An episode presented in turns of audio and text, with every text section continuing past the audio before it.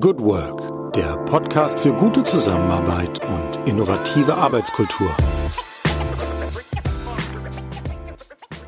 Herzlich willkommen am Tag X plus 44 in unserer Corona-Chronik im Podcast Good Work, dem Podcast für gute Zusammenarbeit und für zukunftsfähige Arbeitskultur. Mein Name ist Julie Jankowski und ich begrüße euch ganz herzlich in unserer Sonderreihe Gute Zusammenarbeit in Zeiten von Corona. Wir haben heute den 29. April und damit den Tag X plus 44. Wir zählen hoch seit dem ersten Tag des Lockdowns sozusagen, beziehungsweise seit dem ersten Tag, seitdem in Deutschland die Schulen geschlossen wurden. Das hat sich mittlerweile je nach Bundesland schon wieder ein bisschen geändert. Ein paar Schüler dürfen, müssen, sollen wieder in die Schule gehen. Alle anderen betreiben das Prinzip Homeschooling gemeinsam mit ihren Eltern und das führt nicht immer nur zu einfachen Situationen. Das ist also ein Aspekt, ähm, der sehr viel diskutiert wird im Kontext von Corona, was passiert mit dem Thema Schule, natürlich aber auch das Thema, was passiert sonst im öffentlichen Raum, wie viel dürfen und können wir uns bewegen, reglementiert. Seit Montag ist nahezu bundesweit eine Maskenpflicht eingeführt worden. Das heißt, wir müssen in Geschäften und im öffentlichen Personennahverkehr eine Gesicht- und Mundmaske tragen. Auch das ist ein Thema, was die Menschen bewegt. Und natürlich der Blick auch nach vorne. Wann werden sich Dinge wieder ändern und lockern? Da gab es heute eine Verlautbarung. Ich hoffe, dass ich es richtig wiedergebe. Danach wird sich das Thema Grenzschließung noch bis in den Juni reinziehen zu unseren Nachbarländern. Also das, die bange Hoffnung auf einen Urlaub, einen Sommerurlaub in ferne Länder, die, die schwindet so langsam. Das sind die Aspekte, die im öffentlichen Raum diskutiert werden. Ähm, ja, die Diskussionen werden ein wenig intensiver, auch ob die Maßnahmen noch gerechtfertigt sind, ob sie zu streng sind, ob man stärker lockern soll oder ob es vielleicht zu früh ist. Auch immer wieder ein banger Blick auf die Zahlen an der Gesundheitsfront, also das heißt, wie viele Menschen erkranken. Da sind wir hier in Deutschland nach wie vor recht gut aufgestellt und ab und zu mal geistert im Moment das Gespenst der zweiten Erkrankungswelle durch die Diskussion oder durch die Medien vor allen Dingen. Und ja, das vielleicht mal so als kurzer Abriss, was passiert. Hier in der Corona-Chronik werfen wir einen Blick auf die Arbeitswelt. Wir schauen, wie wird unter Corona gearbeitet, welche Erfahrungen machen die Menschen in ihren Büros, in Geschäften, in allen möglichen Branchen. Und heute sprechen wir mit einer Vertreterin aus einer, aus einer Branche, sagen wir mal, die relativ vergleichsweise jung ist. Und zwar beschäftigt sich ihr Unternehmen, das sie vor einigen Jahren gegründet hat, mit dem Thema Influencer Marketing. Und ähm, da begrüßen wir heute ganz, ganz herzlich Sarah Kübler. Sie ist Gründerin, Geschäftsführerin der Agentur Hitch On. Herzlich willkommen, liebe Sarah. Vielen Dank, Julie, für die Einladung. Ja, sehr schön, Sarah. Erste Frage an dich ganz persönlich. Wie geht's dir heute am 29. April. Wie bist du heute in deinen Tag gestartet? Ähm, ja, mir geht's gut. Ähm, also wir haben ja zum Glück auch in Mainz äh, wirklich tolles Frühlingswetter die, die letzten zwei, drei Wochen. Also man hat dann trotz äh, Lockdown in Anführungszeichen ja wirklich noch, noch viele Möglichkeiten im eigenen Garten oder so ein bisschen rauszukommen. Ähm, ich habe auch das Glück, also bei uns sind alle im, im Homeoffice bei uns im Büro. Die einzigen, die ins Büro kommen, sind tatsächlich ich und mein Mann. Ähm, das ist auch relativ einsam, sage ich mal, zu zweit im 30-Mann-Büro, aber man steht zumindest morgens, geht einmal aus dem Haus. Ähm, wir fahren mit dem Auto ins Büro, das heißt, wir begegnen unterwegs auch dann äh, niemandem groß und ähm, ja, sind, sind, halten hier im Moment quasi die, die Stellung. Mhm, okay, du hast es schon angedeutet. Also ihr seid schon eine ganze Reihe von Köpfen. Vielleicht magst du mal kurz berichten, bevor wir wirklich auf das Corona-Thema eingehen, was ihr genau macht, was sich Menschen unter Influencer-Marketing vorstellen können, damit wir da ein konkretes Bild haben. Mhm, sehr gerne. Also wir haben drei Schwerpunkte bei uns in der Agentur. Ähm, der größte Schwerpunkt ganz klar das Thema Influencer-Marketing. Ähm, also wir setzen Kampagnen um mit Influencern, also mit reichweitenstarken Persönlichkeiten auf Social Media. Wir bauen YouTube, Instagram oder TikTok-Kanäle auf, vielfach mit der Hilfe von äh, Influencern, also auch für Marken oder für Fernsehsender. Wir arbeiten also auch für, für Funk oder ARD, ZDF und ähm, produzieren in dem Umfeld auch Content für Social Media. Und ähm, ich sag mal, die ersten beiden Bereiche jetzt in Bezug auf Corona funktionieren wirklich super gut, weil da einfach ganz viel auch möglich ist in, sage ich mal, mit begrenzten Ausgangsmöglichkeiten. Das Thema Produktion, Videoproduktion ist bei uns so das Thema, was am meisten betroffen ist. Mhm, okay, ja, das ist, kann man sich ja vorstellen. Also Videoproduktion äh, in Zeiten von Corona, wie funktioniert das überhaupt noch oder ist das, ist das gar nicht möglich? Wie, was müssen wir uns da vorstellen? Also es gibt natürlich schon Mittel und Wege. Man sieht ja auch gerade wirklich viele kreative Formen, also von ähm, äh, Skype-Interviews, die eingeblendet werden oder ganze Reportagen, die von zu Hause aus gedreht werden, aber natürlich, ähm, sage ich mal, sind da die Möglichkeiten, je nach Format begrenzter oder, oder eben weiter. Also ein Beispiel, das ich nennen kann, ist, wir arbeiten zum Beispiel für Verstehen Sie Spaß für die Online-Version, also alle Online- äh, Clips für Verstehen Sie Spaß ähm, kommen von uns. Und da ist es zum Beispiel so, dass wir natürlich darauf angewiesen sind, Leute auf der Straße, in, in Läden, in Büros, äh, auf Parkplätzen, wo auch immer, also im öffentlichen Raum vielfach ähm, zu veräppeln. Und das ist, dafür ist natürlich im Moment einfach nicht die Zeit. Also da ähm, ist auch äh, ganz klar, dass wir sowas einerseits einfach auch nicht äh, nicht machen können äh, aufgrund der der äh, äh, ja aktuellen Beschränkungen, aber auf der anderen Seite auch nicht machen wollen, weil es natürlich dafür auch ähm, äh, vielfach nicht die Zeit ist. Also wir können nicht zum Beispiel jetzt Lockvögel losschicken und dann Leute auf der Straße ähm, quasi in Kontakt bringen mit, mit unseren Lockvögeln, weil da einfach die Gefahr natürlich zu groß ist, ähm, dass dann doch jemand in, aus einer Risikogruppe dabei ist, dass ähm, äh, doch jemand irgendwie in einer schwierigen Situation ist und ähm, natürlich auch der, äh, ich sag mal, ja, einerseits der Wunsch nach Unterhaltung sehr groß ist. Also die Unterhaltungsclips laufen im Moment auf YouTube wahnsinnig, wahnsinnig gut. Auf der anderen Seite man natürlich mit solchen Sachen, äh, also ich sag mal Späße machen mit Leuten, ähm, ist einfach ein, ein schwieriges Thema im Moment. Also wir sind da gerade an Corona-Versionen dran und auch an mögliche Sachen, die man möglich machen kann in einem privaten Umfeld, wo auch einfach klar ist, dass die Leute, die wir da veräppeln, nicht in Kontakt kommen mit Fremden, sondern wirklich nur mit Leuten, mit denen sie zusammenleben. Also wenn zum Beispiel Kinder ihre Eltern ähm, hochnehmen. Sowas ist jetzt eine Variante, was im Moment möglich ist und was natürlich auch ganz charmant ist in so einer Zeit, wo man so eng aufeinander sitzt. Aber man muss sich da dann schon wirklich Sachen einfallen lassen. Ja, das ist also einmal vor dem Physical Distancing oder Social Distancing kritisch, aber auch sonst vielleicht nicht ganz so unheikel in der Zeit. Ich würde gerne nochmal das aufgreifen, was du gesagt hast. Der Wunsch nach Unterhaltung, nach einfach nach witzigen Dingen, ähm, nach einem unbeschwerten Lachen, ich glaube, das, das können wir alle bestätigen, das ist unheimlich groß. Vielleicht kannst du da mal ein bisschen was berichten. Was sind so die, was sind so die, die Top-Renner, die Chart-Renner, die Chart, Chart-Stürmer in dem Zusammenhang? Oder was sind so Bedürfnisse dahinter, was du feststellst? Ja, es ist ganz spannend im Moment. Ähm, wir haben uns tatsächlich auch ähm, äh, gestern erst äh, für, ein, für einen Artikel die Entwicklung auf YouTube angeschaut und es sind so drei, äh, drei Bereiche, sage ich mal, die gerade ganz stark wachsen. Also der erste ist ganz, ganz klar äh, Information, Nachrichten. Logisch, ähm, man möchte sich irgendwie informieren, man möchte wissen, was gerade Sachstand ist, wobei da tatsächlich ähm, die Zahlen rückläufig sind, jetzt wieder. Also die ersten zwei, drei Wochen ähm, äh, ist das Thema Information und Nachrichten wahnsinnig gewachsen auf YouTube und nimmt gerade wieder ab. Ähm, dafür geht das Thema Unterhaltung total durch die Decke. Und ähm, da wirklich auch, ähm, sag ich mal, ja, Nischenbereiche, die man jetzt so nicht vermutet hätte. Also Wrestling ist der große Corona-Hit. ähm, irgendwie, ähm, äh, ja, aus, also ich, ich hätte es auch nicht vermutet, aber ähm, das ist zum Beispiel so ein Thema, was gerade auf YouTube wahnsinnig äh, gut geklickt wird. Dann ganz klar, lustige Tiervideos äh, werden wahnsinnig gut geklickt im Moment und ähm, auch wenig verwunderlich Kinder-Content. Also wir ähm, sehen üblicherweise gerade auf YouTube immer so Weekend, äh, Weekend Bumps, sagen wir dazu. Also dass man sagt, unter der Woche ist es so ein Tick niedriger und am Wochenende, am Freitag schnellt die Kurve hoch, ist am Wochenende entsprechend höher und geht Montag wieder runter.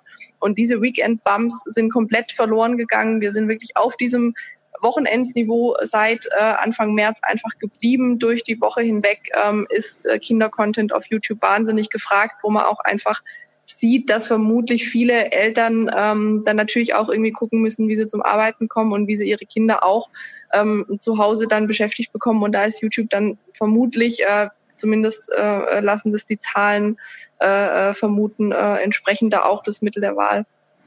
Okay, das ist ja jetzt tatsächlich einmal Content, den ihr auch mitproduziert.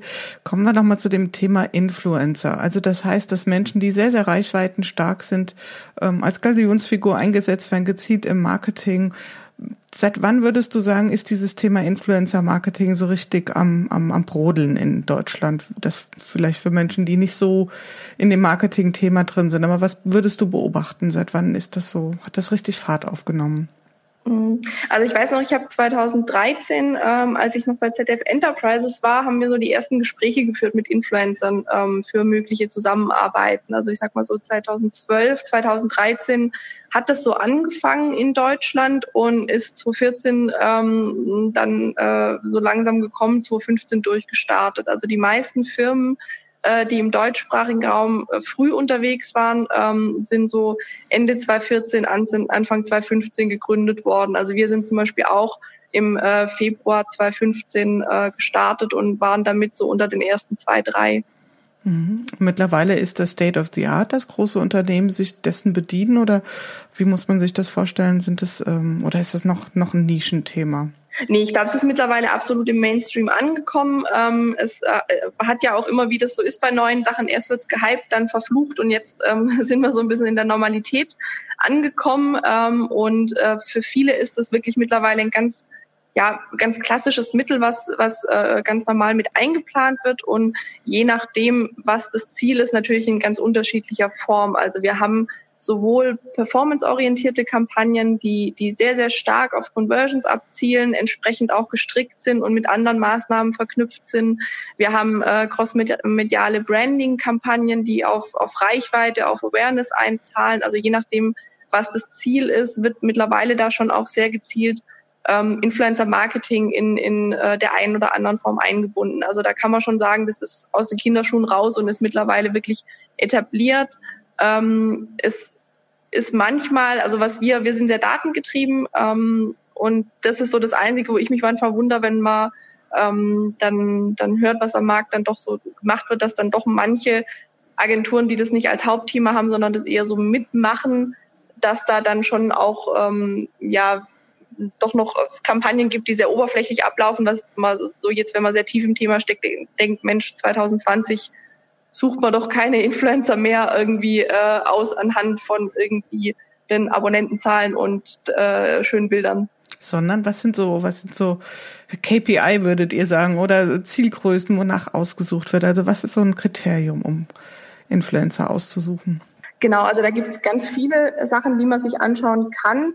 Je nach Ziel, ähm, äh, also jetzt wie gesagt Conversion oder Branding, wird man sich da unterschiedliche Sachen anschauen. Also ich sag mal, wenn es um Conversions geht zum Beispiel, schauen wir wirklich auf ähm, KPIs, die daraufhin abzielen. Also wir schauen uns äh, an, wie gut ähm, laufen äh, äh, laufen Postings, wo Marken mit dabei sind im Vergleich zu Postings, wo keine Marken mit dabei sind bei dem Influencer. Also bekommen die die gleiche Reichweite, bekommen die das gleiche Engagement, äh, wie qualitativ hochwertig ist das Engagement, also findet es statt zu dem Produkt, was in dem Posting zum Beispiel äh, genannt wird, oder ist es eher so, dass man sagt, Mensch, die Jule hat heute aber die Haare schön und eigentlich äh, beworben wurde aber ein Kopfhörer oder so. Mhm. ähm, sowas wäre dann zum Beispiel ein schlechtes Zeichen.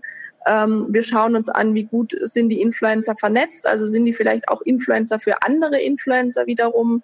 Ähm, wir schauen uns, wenn wir auf YouTube schauen, äh, ganz massiv auch die Watchtime an, also wie lange halten die Influencer ähm, ihre Zuschauer bei Laune, sage ich mal. Das ist einerseits natürlich wichtig, weil ich als Kunde äh, natürlich auch möchte, dass der Teil, in dem ich vorkomme, auch gesehen wird. Auf der anderen Seite auch ganz wichtig für den YouTube-Algorithmus weil äh, ein Influencer, wenn der eine schlechte Watchtime hat, auch nicht so gut in der Suche gerankt wird. Das heißt, dann wird das Video, was total toll sein kann, ähm, aber wenn es eine schlechte Watchtime hat, dann wird es einfach nicht gefunden und wird von YouTube nicht empfohlen. Das heißt, solche äh, Dinge ähm, ja, gucken wir uns dann an und wählen auch danach die Influencer aus, natürlich auch nach nach, äh, sage ich mal, qualitativen Kriterien wie dem Content oder eben auch nach ganz, ganz klar, ganz wichtig natürlich als allererstes auch nach der Zielgruppe, also wie alt sind die Zuschauer, wo kommen die her, sind die männlich, sind die weiblich, auch welche, äh, für welche Themen interessieren die sich sonst noch.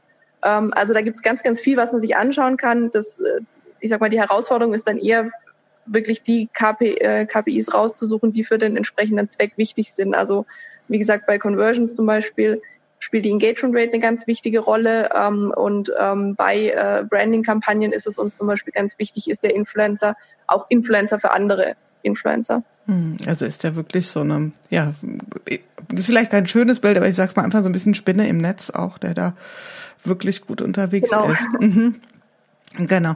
Jetzt würde mich mal interessieren unter Corona. Ich hätte jetzt so eine Idee oder eine Vorstellung oder eine Hypothese, dass Corona das Thema Influencer Marketing eher noch unterstützt. Ist das so oder wie verhält sich das jetzt?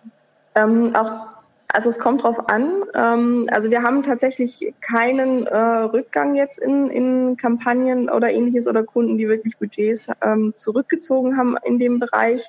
Äh, wir haben jetzt aber auch nicht wahnsinnig viel Neukundengeschäft. Also ich glaube, es ist so, oder zumindest ist es das, was bei uns sich abzeichnet, dass Kunden, die mit dem Thema schon vertraut sind, ähm, da auch in der Krise drauf setzen und da wirklich auch viel machen und einfach ähm, jetzt zum Beispiel auch in Richtung Performance umschwenken. Also wir haben auch diverse Kampagnen, ähm, die zum Beispiel in Richtung Branding geplant waren und wo jetzt einfach gesagt wurde, in Zeiten von Corona ist es wichtig, dass auch einfach sag ich mal, relativ zügig refinanziert wird und dass auch einfach so performanceorientierte Kampagnen dann gespielt werden, um einen Abverkauf auch zu steigern. Und ähm, da wird viel gemacht im Moment.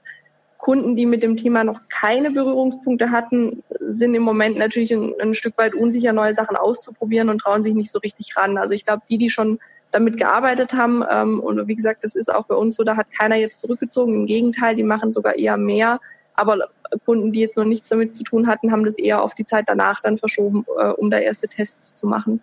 Könnte man da eine, aus deiner Sicht eine ganz allgemeine Regel so ein bisschen ableiten, dass das jetzt eine Zeit ist, wo man im Punkto Marketing eher auf bekannte Dinge setzt und vielleicht auch eher auf den, ich sag mal, schnelleren Abverkauf als auf eine vielleicht vielschichtige Markenkampagne und auch nicht so sehr ähm, neue Wege gehen kann? Wäre das vielleicht so eine allgemeine Regel oder würde das jetzt zu weit gehen als Ableitung? Also es kommt sicherlich auf die Branche drauf an. Generell ist es aber, glaube ich, schon was, was ähm, ja, was sich zumindest jetzt, wie gesagt, in unserem Alltag so so ähm, abzeichnet. Es gibt natürlich immer Ausreißer oder immer Marken, die sich da ganz ganz stark auch mit Branding im Moment ähm, positionieren. Aber ähm, bei uns, das mag auch an unserer datengetriebenen Orientierung liegen, muss man auch mit dazu sagen. Also dadurch, dass wir so so datengetrieben vorgehen, haben wir natürlich viele Performance-Kunden, aber da haben wir schon das Gefühl, dass es im Moment eher ansteigt, ja. Dass das eher ansteigt. Jetzt beobachten wir ja hier, ich, äh, Stichwort MyLab, für diejenigen, die es nicht kennen, das ist ja eine, ja, weiß nicht, ob man auch durchaus Influencerin oder zumindest eine Wissenschaftsjournalistin, die eine sehr hohe Reichweite hat, auch aus dem Funkkontext, die ähm, ja jetzt auch im ZDF sehr stark auftaucht, auch in normalen TV-Formaten und das Thema Corona erklärt. Das heißt, ähm, was wäre so da deine Beobachtung? Ist das jetzt mal eine Ausnahme oder wird sowas auch stärker verschwimmen? Also das Thema Influencer, also Menschen, die sehr starke Reichweite haben, auf YouTube zum Beispiel und so, die dann auch Einzug halten in eher klassische Medien. Glaubst du, dass es eine Sache ist, die durch Corona generell stärker kommen kann? Oder denkst du, das ist jetzt mal sozusagen mal eine Ausnahme an der Person jetzt festgemacht? Nee, ich glaube, also was, was ja auch vielfach gesagt wird und was, glaube ich, dafür auch ganz gut passt, ist, dass Corona so ein bisschen so Brandbeschleuniger ist, sage ich mal. Und ähm, in dem Umfeld ist es, glaube ich, ganz genauso. Also wenn man ins letzte Jahr guckt oder auch in die letzten zwei Jahre, ähm, verschwimmt es immer mehr. Also ähm, ich sag mal, die Stars, die heute in den Fernsehgarten eingeladen werden, sind ähm, vielfach auch Influencer oder ähm, Stars, die TV-Shows bekommen, sind häufig Influencer. Gleichzeitig sind ähm, Teilnehmerinnen äh, oder Teilnehmer vom Bachelor äh, jetzt äh, quasi aus dem Fernsehen in die Influencer-Welt gewandert. Also das, äh, der Prozess ist schon länger im Gange und äh, es kann durchaus natürlich sein, dass Corona sowas nochmal beschleunigt. Das ist jetzt aber kein Corona-Phänomen. Also das Phänomen hat schon vorher angefangen, wird vielleicht dadurch ein bisschen verstärkt, so wie du es schilderst. Und das war jetzt ja mal so der Blick auf die Branche, wie die sich sozusagen ähm, verhält oder aufgestellt ist unter den Zeichen von Corona mm, und vielleicht auch wie eure Kunden reagieren. Wie ist es denn bei euch jetzt ganz konkret in der Agentur? Hat sich in eurer Arbeitsweise was verändert unter Corona? Musstet ihr irgendwelche Prozesse deutlich ähm, verändern oder läuft im Prinzip alles so wie bisher oder wie bislang, wie vertraut weiter? Also wir, ähm, ich hatte es am Anfang kurz erwähnt, wir ähm, haben uns vor ja, fünf Wochen äh, wie die meisten Anfang März ins, ins Homeoffice begeben, also sind ähm, äh, quasi jetzt komplett remote unterwegs. Die einzigen, die im Büro sind, ähm, sind unsere ähm, äh, Cutter, weil die nicht von zu Hause schneiden können. Ähm, also beziehungsweise eine äh, Kollegin kann von zu Hause schneiden, ähm, die anderen kommen ins Büro, weil wir einfach gemerkt haben, das funktioniert über VPN nicht. Das ist so wahnsinnig zeitverzögert, da können die einfach nicht arbeiten. Das heißt, die sind hier, ähm, ich bin hier und der Rest ist zu Hause. Ähm, das hat super gut funktioniert, ähm, was glaube ich jetzt aber auch bei einer Agentur Digitalagentur, sage ich mal, ähm, mit einem sehr jungen Team jetzt nicht erstaunlich ist. Also ähm, dass, dass das äh, Remote-Arbeiten sehr, sehr gut funktioniert, was ähm, für uns ähm, oder für, für mich auch äh, schon ein, ein Thema war, die, äh, die ersten Wochen ist so Kreativarbeit. Also ähm, man hat es ja in, ich sag mal, wenn man in einem Raum ist und man hat irgendwie ein Whiteboard vor sich und jeder ruft was rein und alle befeuern sich gegenseitig. Das funktioniert super gut. Wenn man in einem Teams-Call ist und sich ins Wort fällt, funktioniert das nicht ganz so gut. Ähm, und da muss man sich sehr disziplinieren und nacheinander. Und das hemmt natürlich manchmal auch so ein bisschen, ähm, ja, sag ich mal, die Begeisterung oder die kreative Arbeit bei solchen Themen, wo es viel so drum geht, einfach gemeinsam zu brainstormen. Also das fand ich schon ein Thema, was, was ähm, ja, wo man gesehen hat, dass da dieses gemeinsam überlegen, zusammensitzen, zusammen überlegen schon was ist, was uns auch fehlt und was was äh, sonst gut funktioniert hat. Aber ähm, wie gesagt, wir haben jetzt viele neue Projekte tatsächlich auch. Wir haben letzte Woche erst einen Pitch auch gewonnen. Also ähm, das ist äh, an manchen Stellen ein bisschen mühsamer, aber es geht, es geht total gut. Und äh, ich muss auch sagen, das Team hat sich da wirklich ganz großartig eingegroovt. Wir haben zum Beispiel auch eine Kollegin, die hat am ähm, ersten Vierten angefangen, was natürlich auch nicht so einfach war, direkt im Homeoffice und und äh, die hat sich da wirklich ganz großartig eingebracht. Die äh, fragt ganz viel, die ist ähm, äh, wirklich holt sich alles, was sie braucht, wo man auch sieht, dass dass wenn alle mitziehen, dass das dann doch einfach auch ein Thema ist, äh, ja, was was gut funktioniert und auch dann relativ problemlos irgendwie von heute auf morgen gestartet werden kann, was auch für uns natürlich ein wichtiges Zeichen ist. Thema zweite Welle, wer weiß, was noch kommt, dass man einfach sagt, sowas kann man relativ schnell äh, äh, ähm, äh, wieder starten, wenn es denn sein muss. Das hatten wir in einem anderen Interview hier auch schon mal, das Thema quasi, ähm, das Thema Onboarding, den Prozess zu gestalten. Was habt da, was hat euch da geholfen? Also was, was waren so unterstützende Maßnahmen für die neue Kollegin jetzt, damit die wirklich sich reinfinden kann in eure Arbeitsabläufe und eure Kontexte? Also ähm, ich muss natürlich vorsichtig sein, für Sie zu sprechen. Mhm. Dann äh, werde ich morgen auch nochmal fragen, ob ich das richtig wiedergegeben habe. Mhm.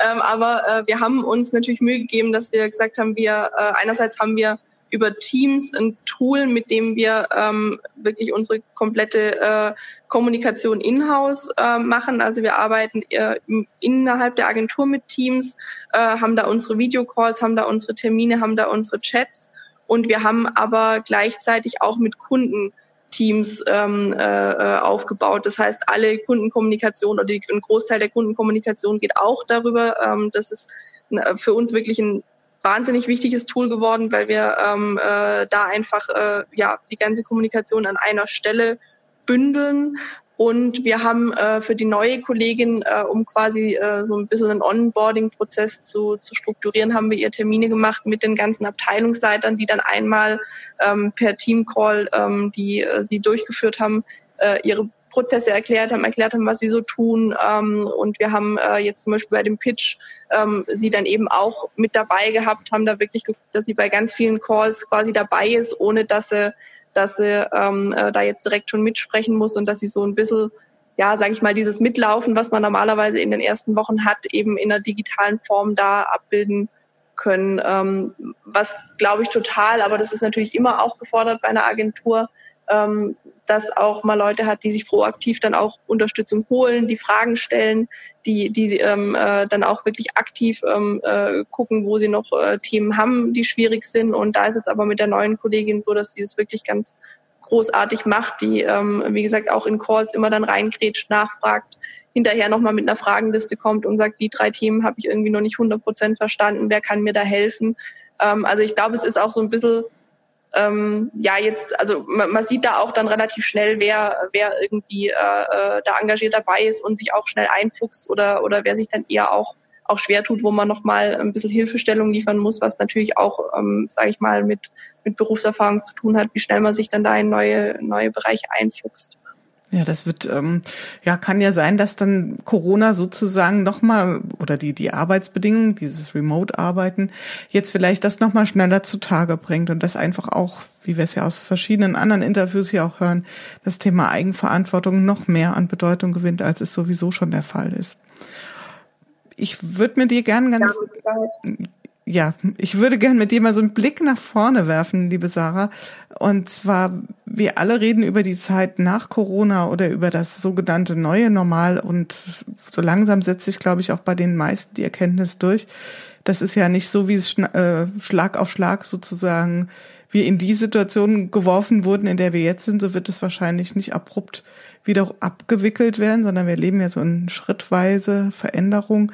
Aber was glaubst du, was würdest du gern aus der Zwischenzeit jetzt hier in die, in das neue Normal, nennen wir es ruhig mal so, mitnehmen? Was, was sagst du, was habt ihr jetzt als Team erfahren, wo du sagst, das würden wir ganz gern uns bewahren?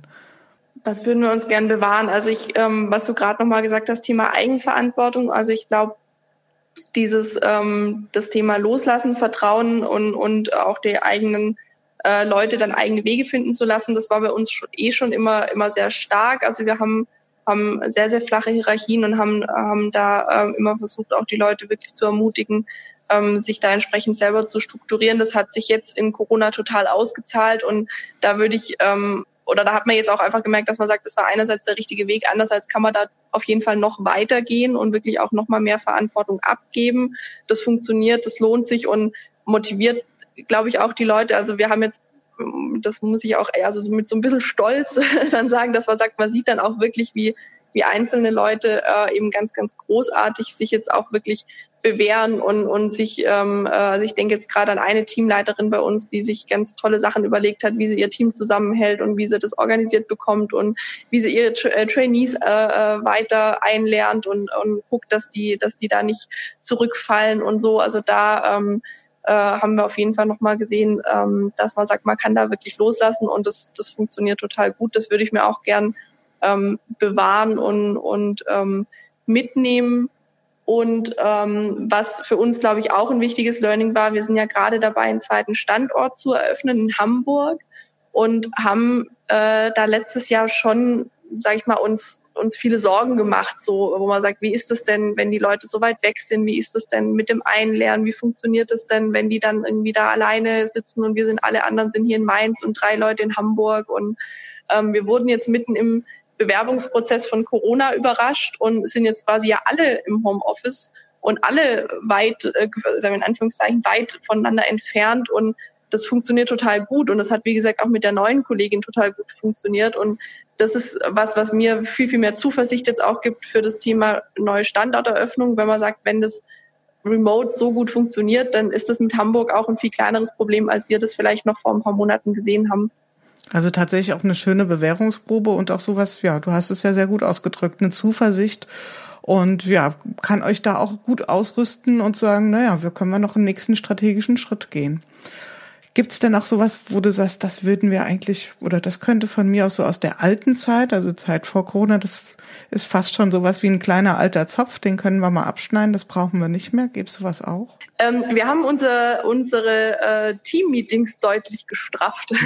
Und das ist, glaube ich, auch was, was wir oder was ich gerne beibehalten würde, weil wenn man zusammensitzt und präsent ist, dann kommt man ja doch schnell ins Schnacken und dann erzählt einer was und dann wird da irgendwie so eine halbe Rücksprache draus, weil man dann noch drei Nachfragen hat, die aber 20 andere Leute natürlich nicht interessieren.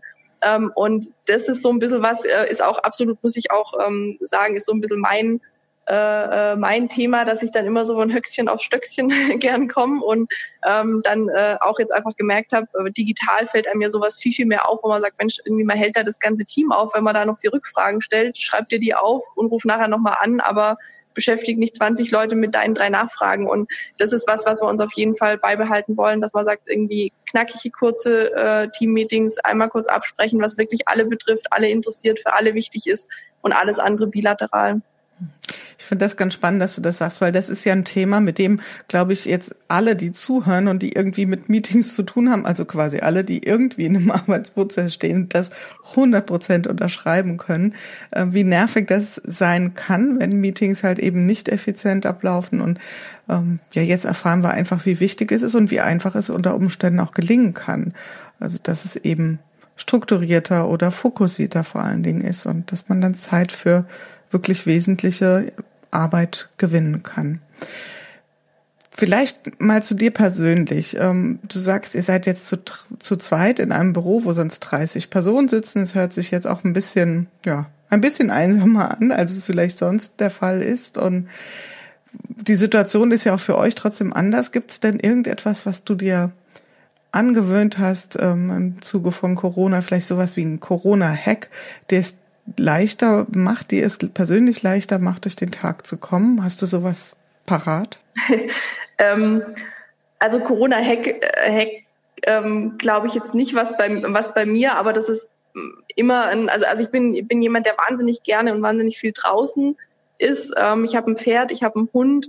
Ähm, ich bin eigentlich meine komplette Freizeit an der frischen Luft und das ähm, ist ähm, dadurch, dass ich jetzt Tiere habe, ähm, immer noch möglich, natürlich eingeschränkt. Also auch da ist, ich sag mal, bei den Pferden zum Beispiel eher Notbewegung angesagt, als dass man da jetzt irgendwie stundenlang ausreiten geht oder oder für Turniere trainiert. Auch sowas ist natürlich, also ich reite normal viel viel Turniere auch. Das ist dieses Jahr natürlich nicht. Aber ähm, die Tiere ist schon was, was was äh, mir ganz viel hilft, auch abzuschalten, weil finde ich, also was man jetzt schon auch in Corona-Zeiten oder was ich zumindest merke, ist, dass die Tage zwar ruhiger sind, ähm, aber dass man dadurch auch, also ich zumindest deutlich längere Tage habe, weil man irgendwie so ins Trödeln kommt.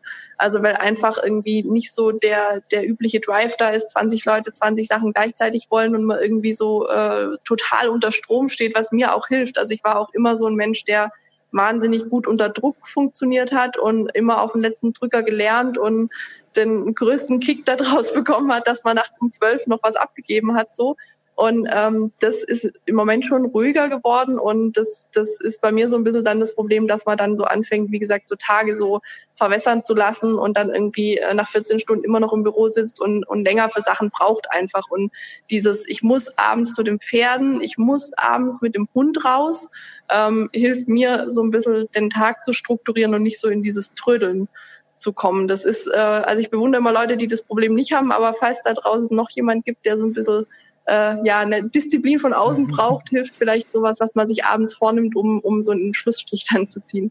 Ich werde mir das mit dem Hund merken und das mal als Argument hier in der Familie anführen. ja, da, vielleicht kriege ich da ein, eine, äh, ein Votum dafür. Hört sich auf jeden Fall sehr überzeugend an.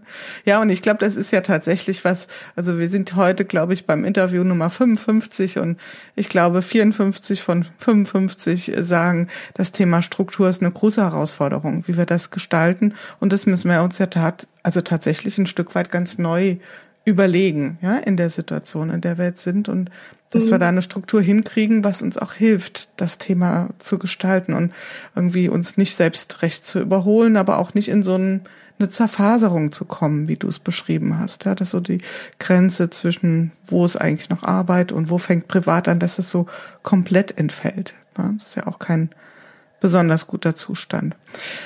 Ja, liebe Sarah, äh, zum Thema Fokus. Ich würde sehr gerne jetzt dir nämlich auch den Fokus äh, gönnen und deswegen auch zu unserer letzten Frage kommen, nämlich äh, genau genommen ist keine Frage, sondern eine Satzvollendung, nämlich der Satz, wenn ich bislang etwas aus Corona gelernt habe, dann ist es das Pünktchen, Pünktchen, Pünktchen.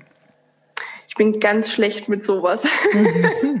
ähm, ja, ich glaube, das größte Learning ist wirklich, ähm, dass man sagt, äh, das Thema äh, Arbeiten auf Distanz, man macht sich wahnsinnig viele Gedanken, man macht sich wahnsinnig viele Sorgen.